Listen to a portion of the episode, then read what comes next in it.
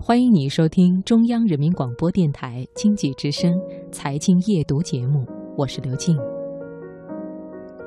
张嘉译是现在人气很高的男演员。二零一一年，他凭借《借枪》《熊阔海》一角，获得了白玉兰最佳男演员奖。二零一二年，又凭借《营盘镇警示》。悬崖心树获得了第二十九届中国电视剧飞天奖颁奖典礼的优秀男演员奖。我们今晚首先开始的读热点，就来听一听张嘉译在央视的《开讲了》这个节目当中的演讲文章。不能遗忘自己的初心。在很长一段时间，大家都很熟悉我这张脸，但是不知道叫什么。那时候遇到这种情况，我会提醒他们，比如说走在街上，哎，他是那个谁谁谁，我说我叫张嘉译，最后说烦了，我说我是胡军。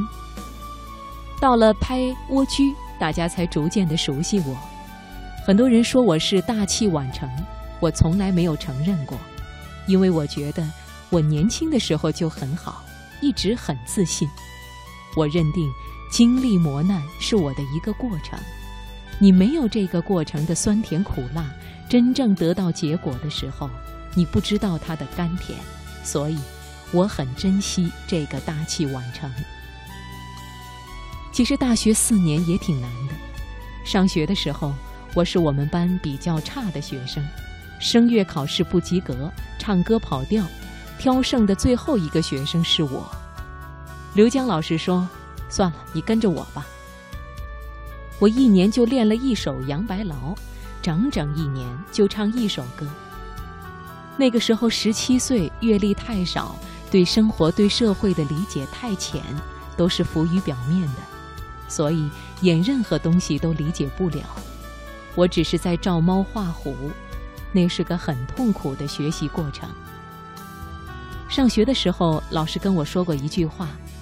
你的形象很受局限，可能毕业以后不会演主角，更多只是演配角。但是你要坚持。我说我知道。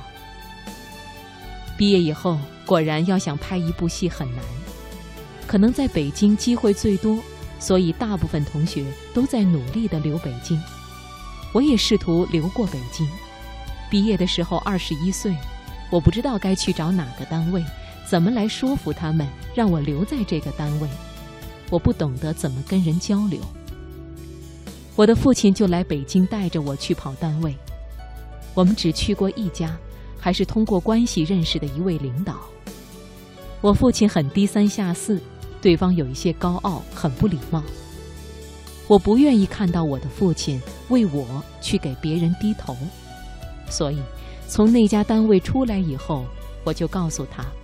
不用为我跑工作了，毕业以后我回西安。那一刻，我也知道他不会影响我继续我的职业，因为我心里知道我要做什么，不在于你在哪儿，不在于你从哪儿开始。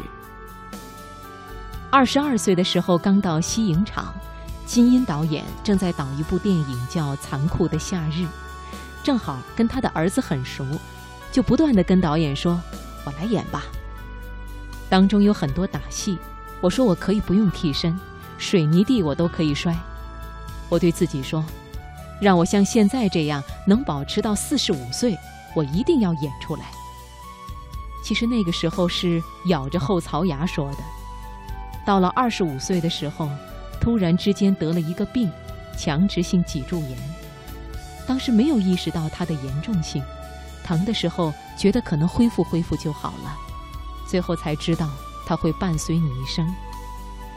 那段时间不断的拍戏，每天拍戏的时候要比别人早起半个小时到一个小时，拿热水从头开始冲，要把整个背冲开，因为每天晚上睡觉的时候背都是僵硬的，疼得不行。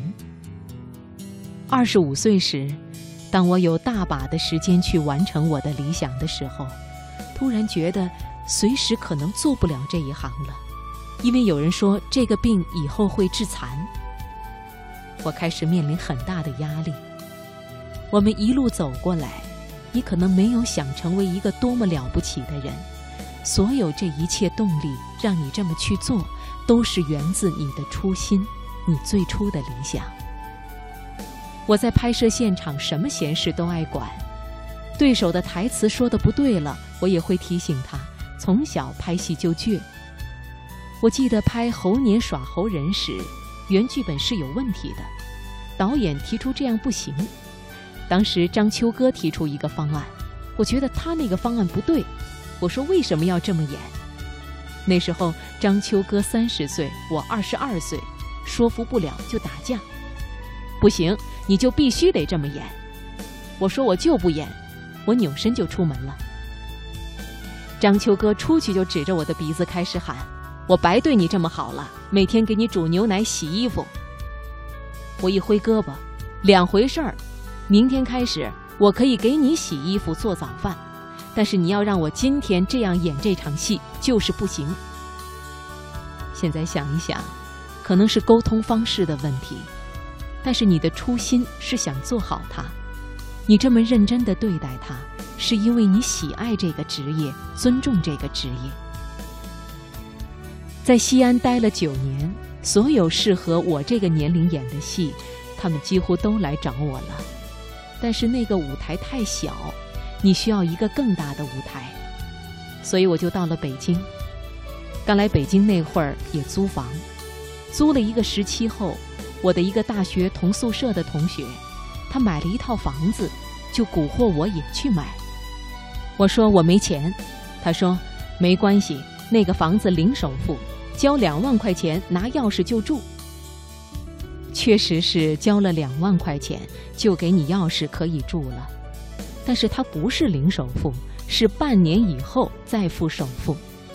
那会儿年轻什么都不管，口袋只有三万块钱。交了两万就把钥匙拿过来了，装修还没着落就拼命的找戏拍。我记得首付需要十七万，到最后我还是没凑起来。半年之后没有如愿靠拍戏把钱挣出来，最后还是这位同学借了我一半钱付首付。我也记得在我毕业的时候，老师跟我说了一句话：“你们毕业以后。”可能面临着失业，没有戏拍。你要想想，你当初为什么做这行？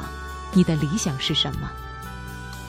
当时我最大的理想就是，在我六十岁的时候能做一个表演艺术家。奔着这个理想，我一直前行，还在努力。